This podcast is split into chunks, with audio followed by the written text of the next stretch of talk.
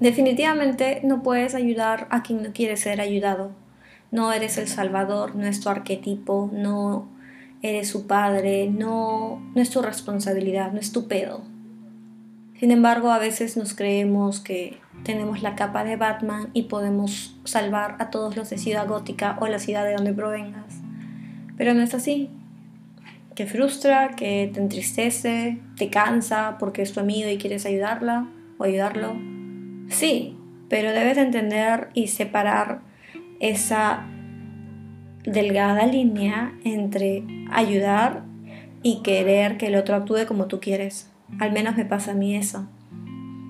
Que uno ve mejor desde la paja ajena o desde el ojo ajeno y no, no se fija en sus defectos o en lo que le pasa a, a él mismo. Y es más fácil recomendar al otro.